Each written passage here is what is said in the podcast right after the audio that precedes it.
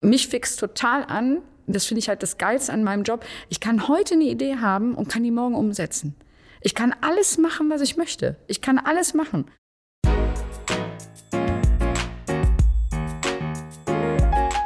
Am Rande der diesjährigen Internationalen Kulturbörse Freiburg, für Insider auch IKF, durfte ich vor kurzem mit der großartigen Steffi Sauer sprechen. Steffi ist Managerin von Comedy-Größen wie Maria Clara Koppler, Markus Krebs oder Mundstuhl. Außerdem betreut sie mit den Advokaten des Bösen ein True Crime-Format und mit den beiden Schwestern Ledeux Dienst Bach zwei hervorragende Köchinnen. In atemberaubendem Tempo berichtet Steffi beeindruckend von ihren ersten Erfahrungen im Showbiz. Ihr werdet es nicht glauben, die hat sie beim allerersten Bachelor-Dreh gesammelt und plaudert natürlich da auch ein bisschen aus dem Nähkästchen. Sie erzählt außerdem, wie sie letztendlich Langeweile in die Selbstständigkeit getrieben hat.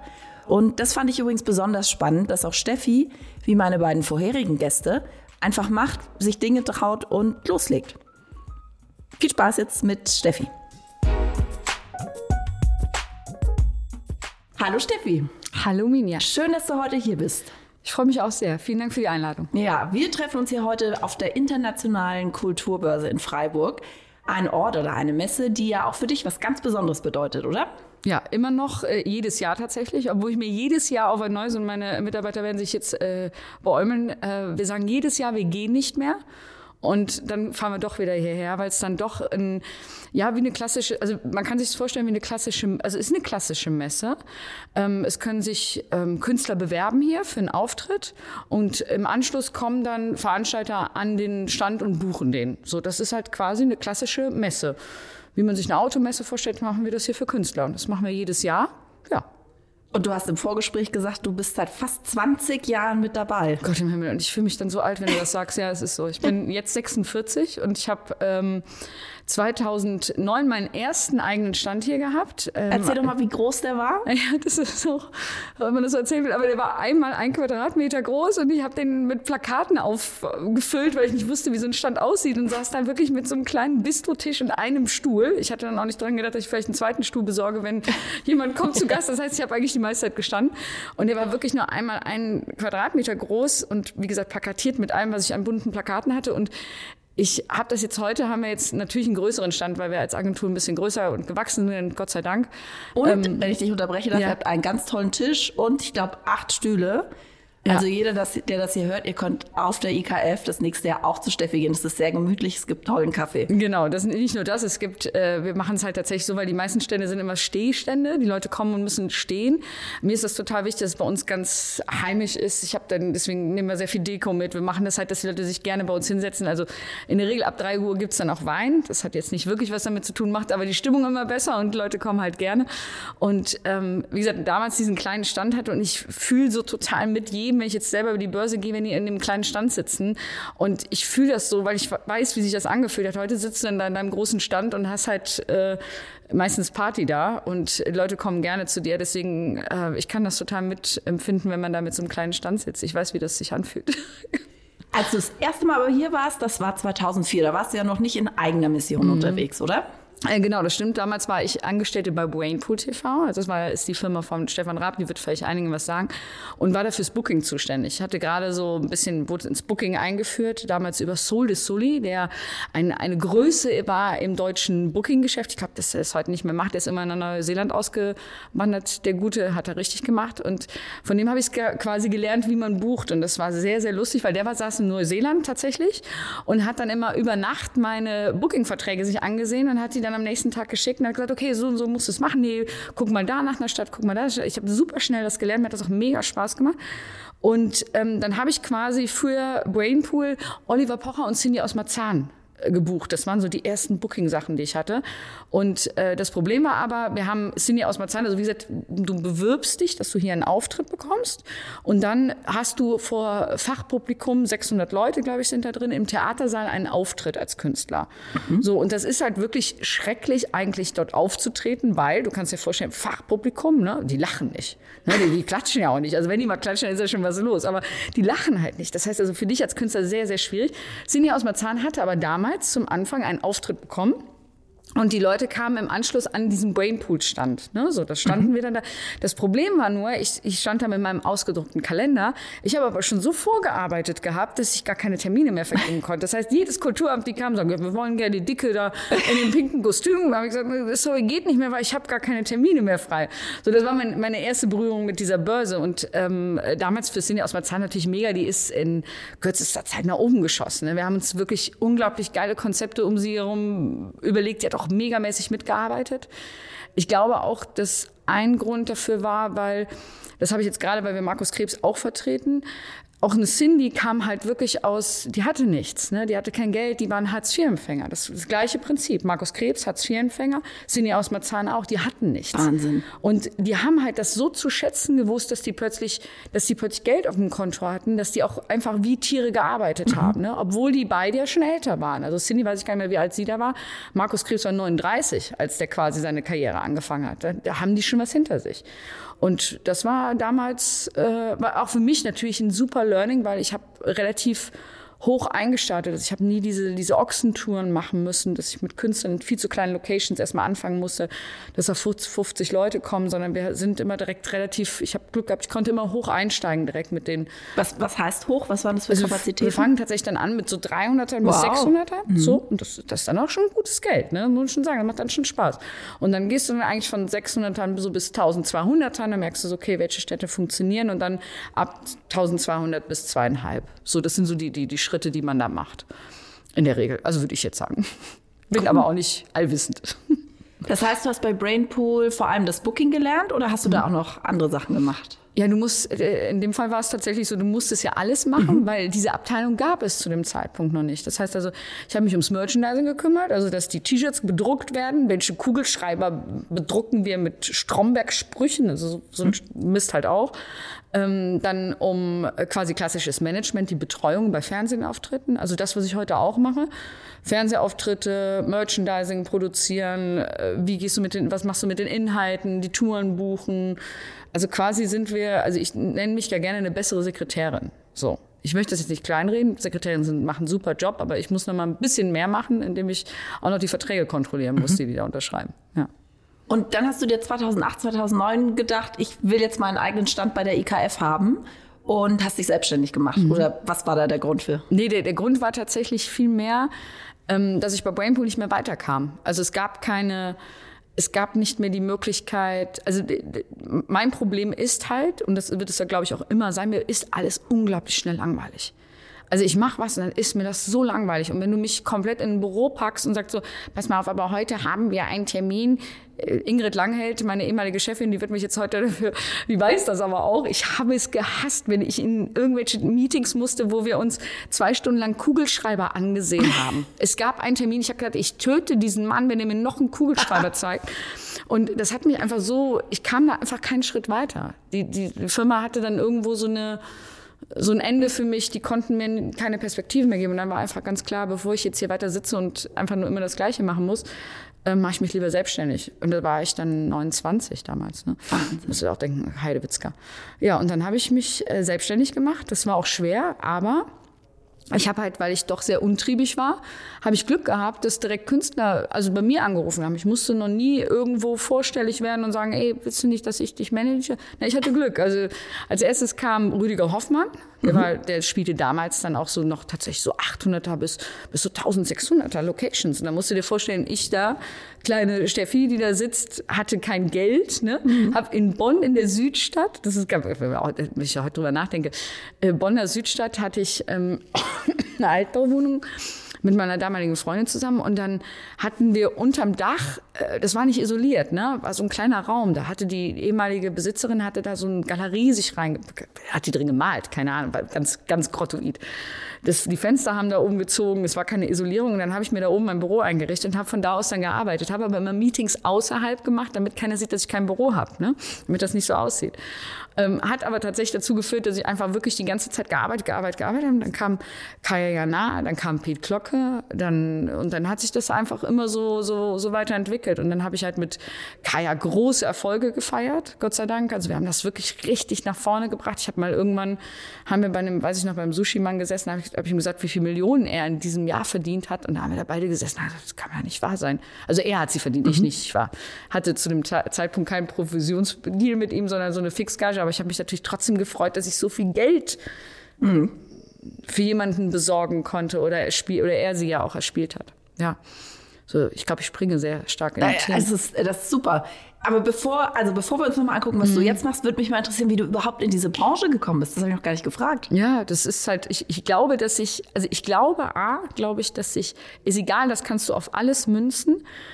Ähm, Erfolg sucht sich den Weg wie Wasser wie Wasser sich auch seinen Weg findet, so findet Erfolg seinen Weg. Wenn du erfolgreich, also wenn du für irgendwas eine Passion hast, wenn du merkst, okay, das ist es, dann, dann findet sich der Weg. Wenn er sich nicht findet, dann muss man sagen, vielleicht ist es dann doch nicht da. Also es findet einfach seinen Weg.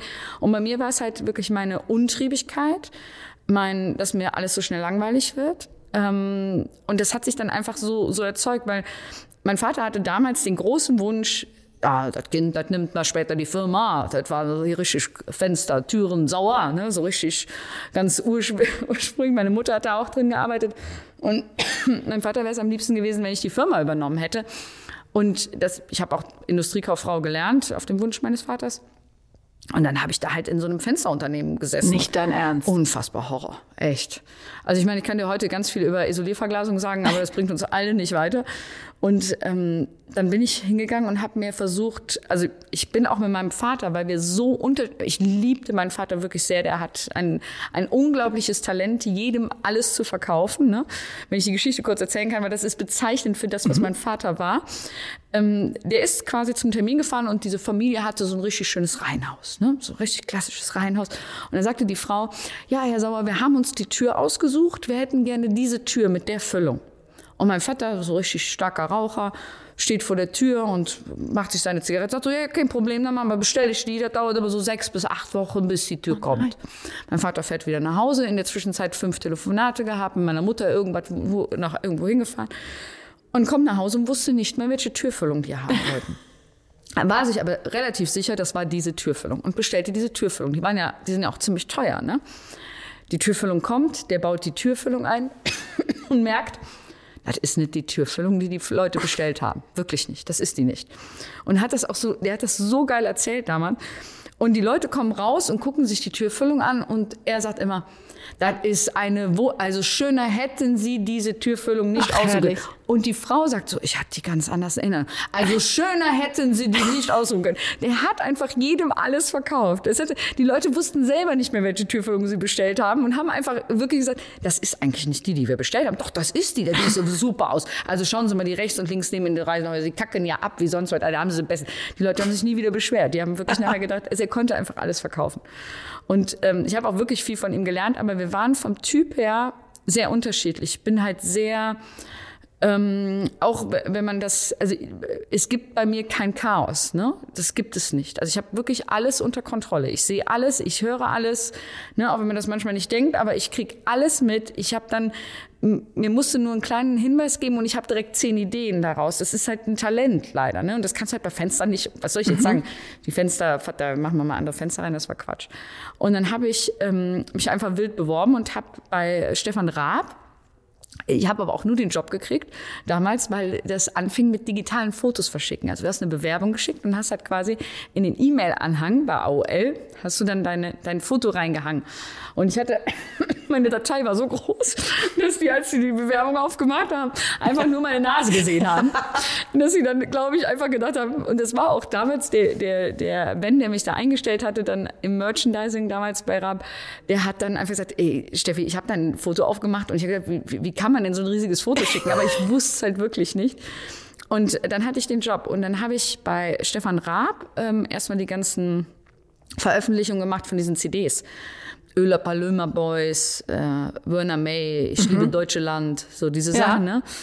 Ähm, habe erstmal das gemacht, äh, bin dann quasi ins, hab das ganze Merchandise, was die so gemacht haben, diese Fui-Kellen und sowas, ne? Sowas erstmal gemacht, also quasi als klassische Assistentin von dem Typen, der das da gemacht hat, der Ben.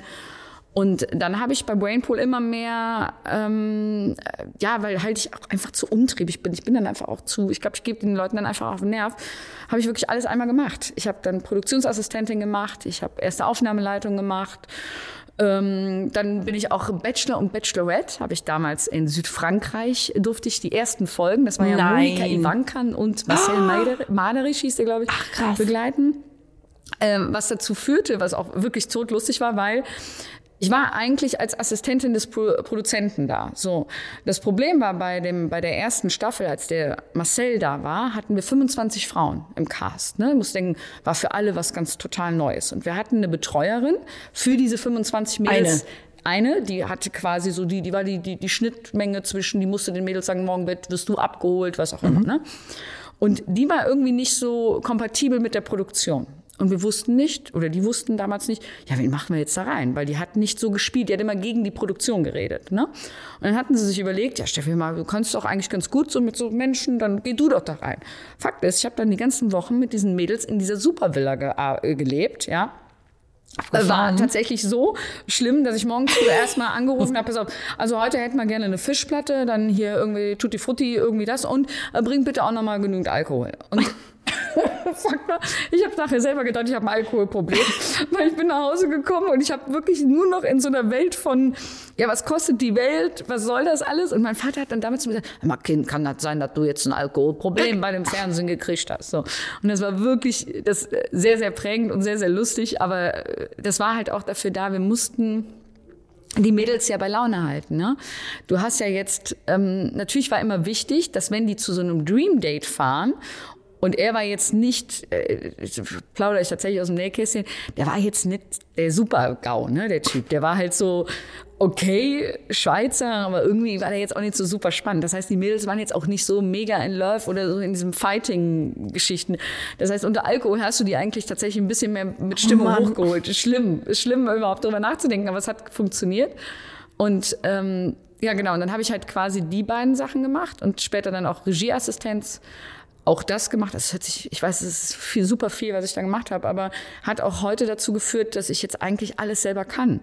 Also wir produzieren jedes Fernsehformat oder Live-Format produzieren wir selber. Also ich brauche jetzt heute keinen mehr, der mir sagt, wie man, wie man was produziert, weil das macht man alles selber. Ich habe es halt gelernt. Ne?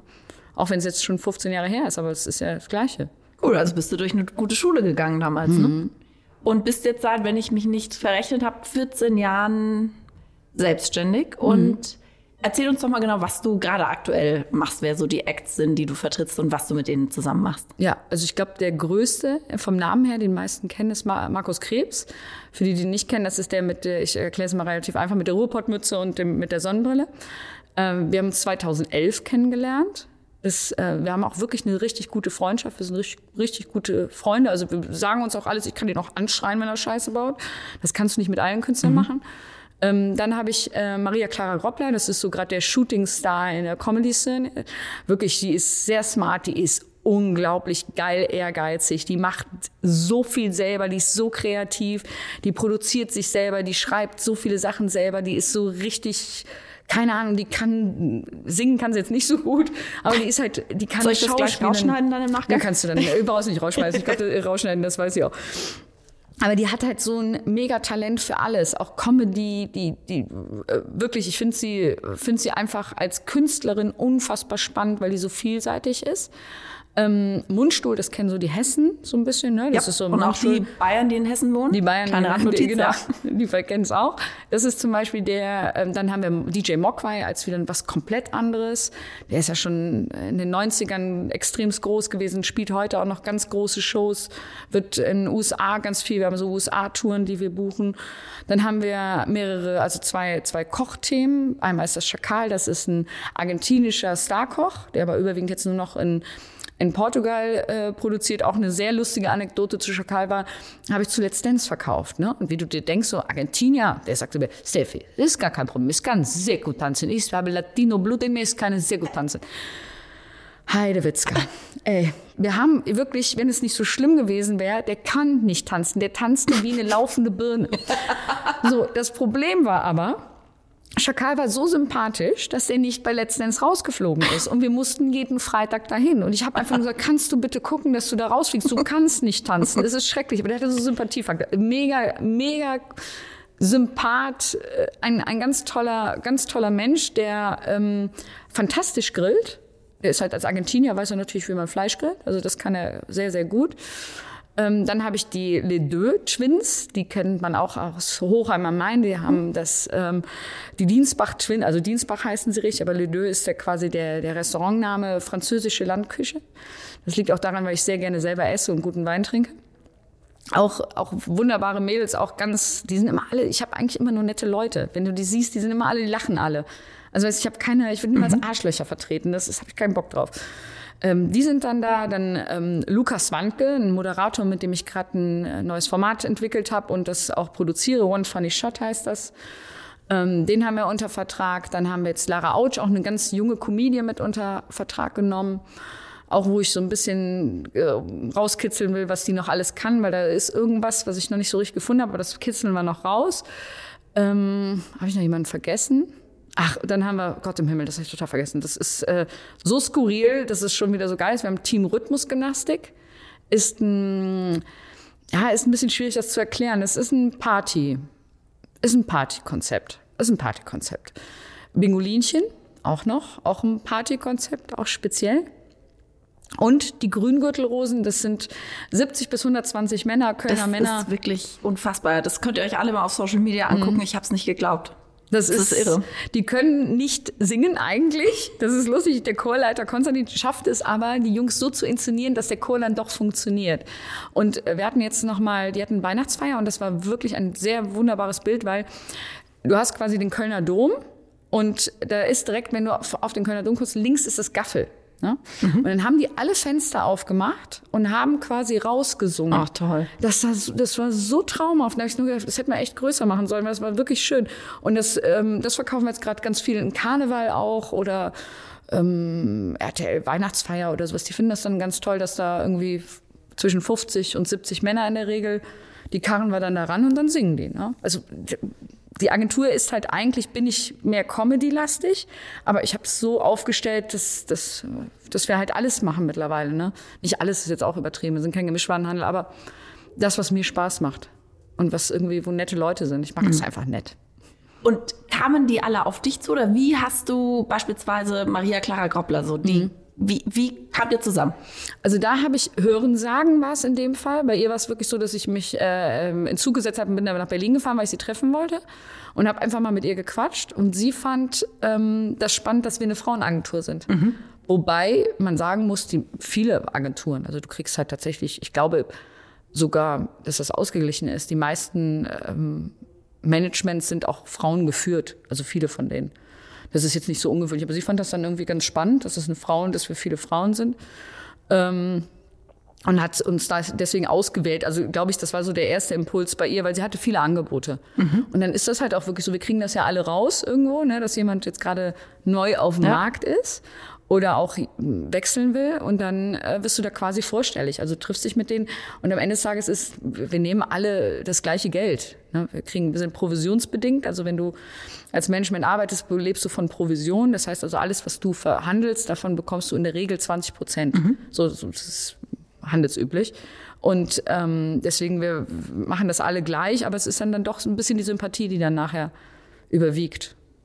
So, und deswegen ja, bei ihr das war das jetzt so tatsächlich vorstellig wurde, aber ansonsten kommen die tatsächlich auf uns zu.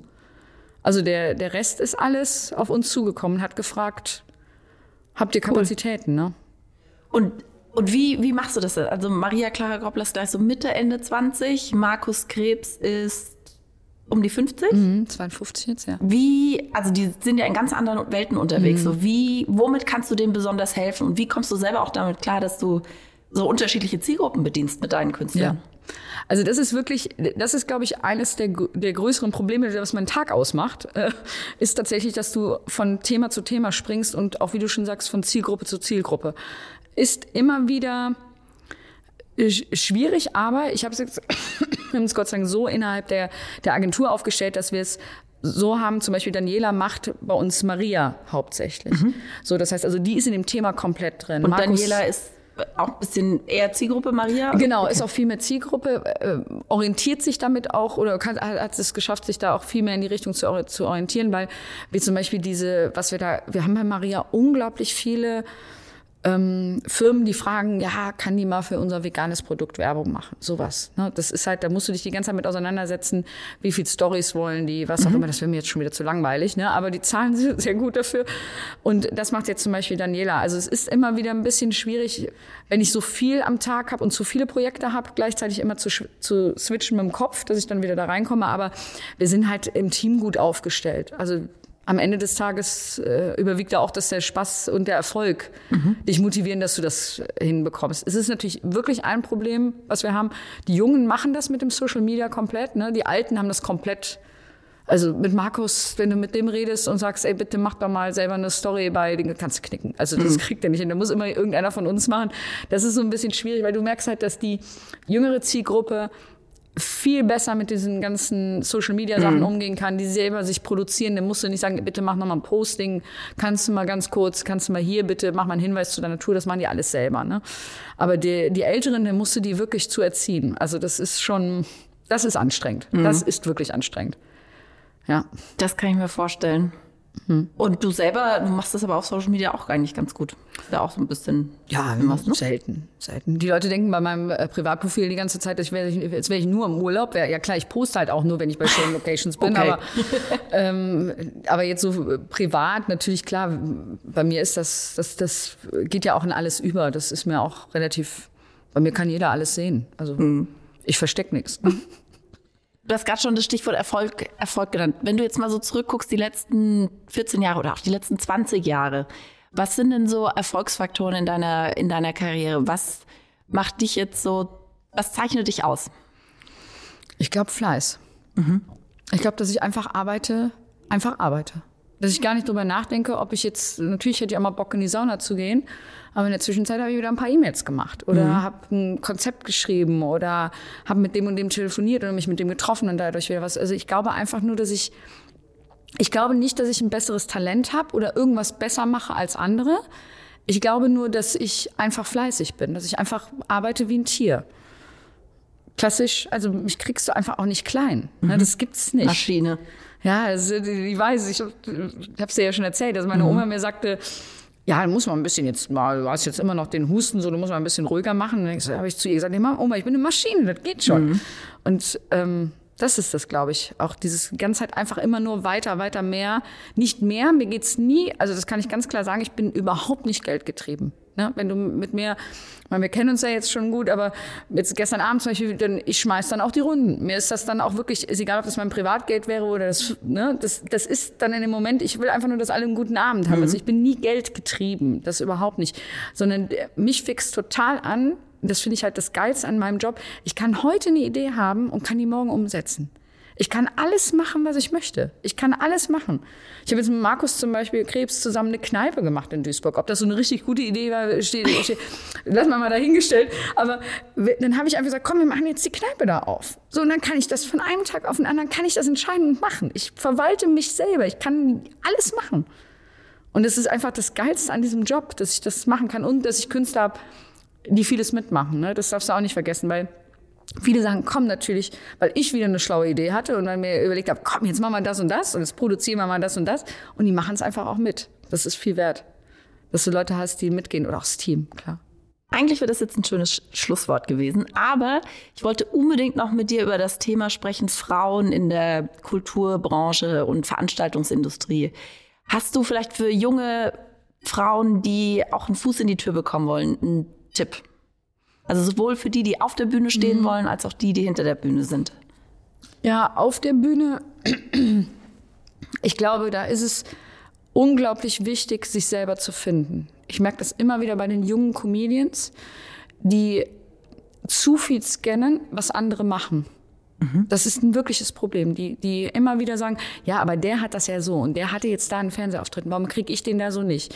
Weißt du, anstatt sich auf das zu konzentrieren, was du selber, was du selber machen möchtest und das auch tust und dich wirklich nur auf das zu fokussieren und einfach, weißt du, ich wäre nicht so erfolgreich, wenn ich ähm, immer rechts und links geguckt hätte, was andere gemacht haben. dann, dann, dann wäre ich heute nicht da, wo wir heute sind. Ich glaube, dadurch, dass ich immer mit meinen Scheuklappen habe gesagt, aber mein Weg ist der Weg jetzt und deswegen glaube ich, diesen Weg ist mir egal, was drumherum passiert, ähm, dann wäre das nicht so. Das ist bei jungen Comedians wirklich ein Problem, dass sie, bis die sich mal selber finden. Das ist ein Megaproblem. Und bei, bei Veranstaltern, auch da, wenn du jetzt sagst, du willst Management werden oder sowas, da auch da, ey, du hast alle Möglichkeiten. Probier es einfach. Was soll denn passieren? Also auch mit Selbstständigkeit. Viele haben so Angst vor dieser Selbstständigkeit. Mhm. Ach Gott im Himmel. Das ist wirklich so.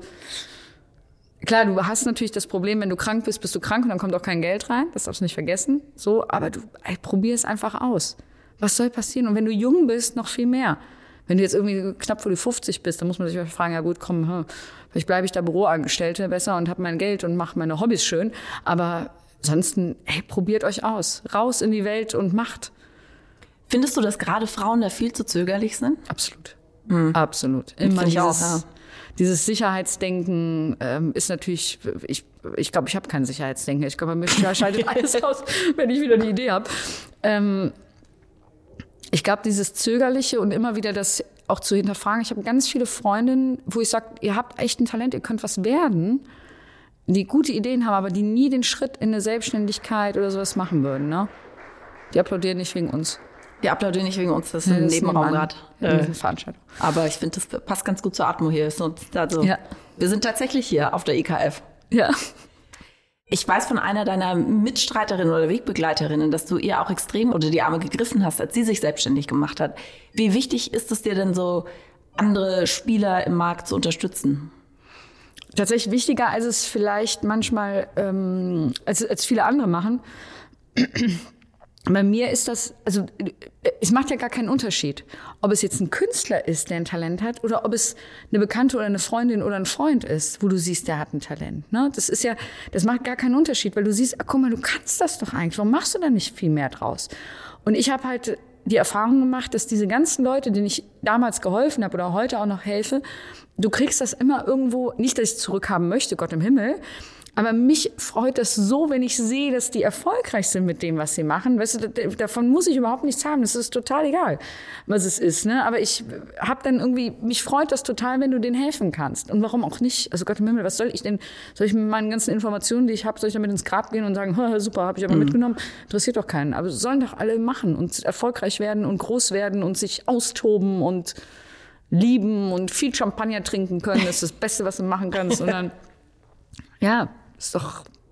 Auch das wäre eigentlich ein super Schlusswort gewesen, aber ähm, jetzt haben wir so unfassbar viel gehört von dem, was du machst, wie lange du das schon machst, auch wie intensiv du das machst und wer dir auch folgt auf Social Media und du hast gerade von gestern Abend gesprochen und weißt, dass du um 17, 18 Uhr nicht den Stift fallen lässt. Wie kommst du denn auch mal runter? Hast du auch mal eine Pause? Gibt es irgendwas, was dich ablenkt, dich wieder runterholt? Also ich habe das große Glück, dass ich äh, jemanden gefunden habe, die, die, die es tatsächlich schafft, mich mal manchmal runterzuholen, also auch manchmal aus einer Situation rauszuziehen und zu sagen, nee, jetzt machen wir mal was anderes.